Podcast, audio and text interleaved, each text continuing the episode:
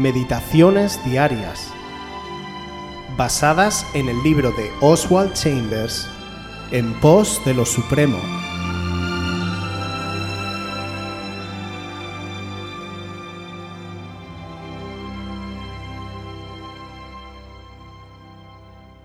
Lo que nos relaciona con Cristo. Primera de Corintios 4 del 9 al 13. Porque según pienso, Dios nos ha exhibido a nosotros los apóstoles como postreros, como a sentenciados a muerte, pues hemos llegado a ser espectáculo al mundo, a los ángeles y a los hombres. Nosotros somos insensatos por amor de Cristo, mas vosotros prudentes en Cristo. Nosotros débiles, mas vosotros fuertes. Vosotros honorables, mas nosotros despreciados. Hasta esta hora padecemos hambre, tenemos sed, estamos desnudos, somos abofeteados y no tenemos morada fija. Nos fatigamos trabajando con nuestras propias manos, nos maldicen y bendecimos, padecemos persecución y la soportamos, nos difaman y rogamos. Hemos venido a ser hasta ahora como la escoria del mundo, el desecho de todos. Estas palabras no son exageradas. La razón por la que no son una realidad en nosotros, que nos llamamos ministros del Evangelio, no es porque Pablo no supiera el significado exacto de ellas. Por el contrario, lo que pasa es que nosotros nos estimamos demasiado para ser hechos basura. Como dice Colosenses 1:24, cumplo lo que falta de las aflicciones de Cristo. Esto no es una evidencia de santificación, sino ser apartado para el Evangelio. No os maravilléis cuando sois examinados por fuego, dice Pedro en primera de Pedro 4:12. Si en verdad nos parecen extrañas las cosas que nos acontecen, es porque somos de corazón apocado. Hay ciertas cosas que amamos que nos mantienen fuera del lodo. No quiero inclinarme, no me doblaré. No necesitas hacerlo. Puedes ser salvo por un pelo si quieres. Puedes rehusar el que Dios te cuente como uno que ha sido apartado para el Evangelio. O puedes decir, no me importa si soy tratado como la escoria de la tierra, con tal de que el Evangelio sea proclamado. Un siervo de Jesucristo es uno que está listo a ir al martirio por la verdad del Evangelio de Dios. Cuando un hombre o una mujer meramente morales entran en contacto con la bajeza e inmoralidad y la traición, la reacción es tan horripilante para estos, meramente morales, que llegan a una completa desesperación. La maravilla de la realidad redentora de Dios es que todos los peores y todos los viles que existen en el mundo tienen cabida y aún hay campo para muchos más en el amor de Dios. Tan grande y tan profundo es.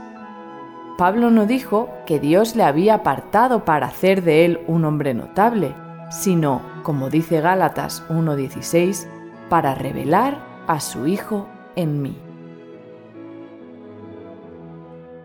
Todo aquel que se aparta para vivir según el Evangelio sufrirá el rechazo de este mundo. Apartarse para Dios implica nadar en contra de la corriente. Cuando las personas que viven según lo que el mundo dicta perciben que en nuestra vida, en nuestras acciones o palabras hay algo que es diferente a las de ellos, siempre habrá una reacción. Cuando anduvo en este mundo, Jesús siempre producía reacciones. La mayoría fueron de rechazo y algunas fueron de arrepentimiento. Recordemos las veces que le quisieron apedrear o despeñar o las veces que los religiosos fueron a por él con todo tipo de trampas y mentiras, porque no podían soportar las palabras que salían de su boca. Ni a los políticos romanos, ni a los políticos judíos les convenía que Jesús viviera. Por eso le mataron, para que la corriente de este mundo continuase tal y como estaba y que nadie la cambiase. Pero esto no va solo de políticos y de religiosos. Cuando Jesús resucitó, solo se les apareció a unos 500 que le eran fieles. ¿Dónde estaban las decenas de miles que fueron alimentados milagrosamente? ¿Y los incontables sanados de enfermedades y dolencias? Vemos que a la mayoría de los ciudadanos de a pie Tampoco les interesaba que la luz hubiese venido a este mundo, porque preferían las tinieblas a la luz, tal y como leemos en el Evangelio de Juan capítulo 3 versículos 19 y 20. Y esta es la condenación, que la luz vino al mundo, y los hombres amaron más las tinieblas que la luz, porque sus obras eran malas. Porque todo aquel que hace lo malo aborrece la luz y no viene a la luz, para que sus obras no sean reprendidas. ¿Recibes rechazo por causa de seguir a Cristo de parte de los que un día fueron tus amigos, tus compañeros o familiares? Entonces vivirás en tu carne una sombra de lo que Cristo vivió. Pero gózate, es una buena señal. Vas por el mismo camino que siguió nuestro Señor. Te estás identificando con Él. Jesús te comprende perfectamente.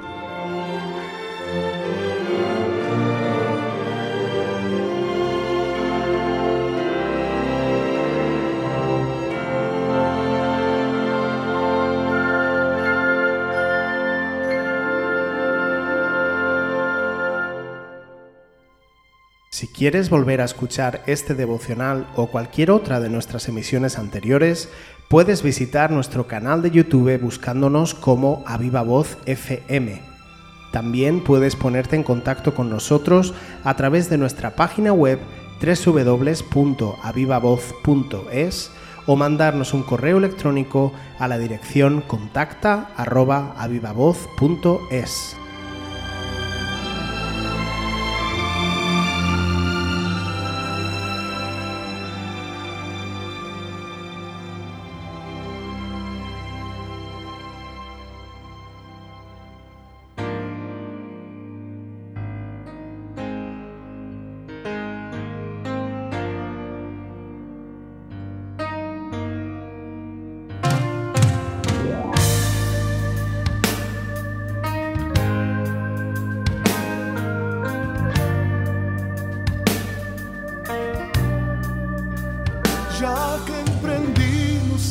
camino a la batalla, nunca debemos detenernos a tantas trampas que siempre pone el enemigo en el camino para quitarnos el deseo más querido. Hay que tener gran valentía y sentimientos y un corazón lleno de amor, lleno de paz, para decirle a tanta gente que se pierde, que solo Dios les puede dar lo que hoy no tienen. Hay tanta gente que se pierde sin saber que hay una fuente de esperanza y nueva vida que fue encarnada para morir por sus pecados. En una cruz donde allí fue crucificado. Allí murió por ti, por mí, frente a aquel pueblo que le injuriaba y le castigaba sin piedad. Y por sus labios transitaron unas palabras que fueron muestra de su amor y gran bondad. No te rindas, No te rindas, aunque sientas que tu vida se te acaba y aunque digan que tu vida no está en nada sigue en pie y caminando, no te rindas.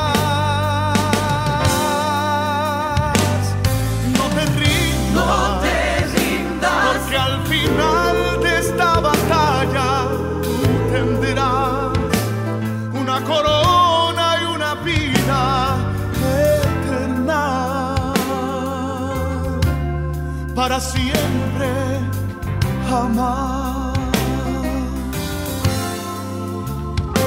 Sigue adelante caminando, sigue en pos, con paso firme caminando y sin temor, que aunque adelante habrán tropiezos alrededor, pon tu confianza en las manos del Señor, en los momentos de dolor te sostendrá, te ayudará si te sientes desmayar y si tu camino oscuro está, y Él estará.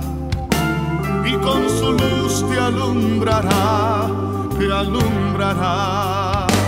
No te rindas, aunque sientas que tu vida se te acaba y aunque digan que tu vida no está en nada, sigue en pie y caminando, no te rindas.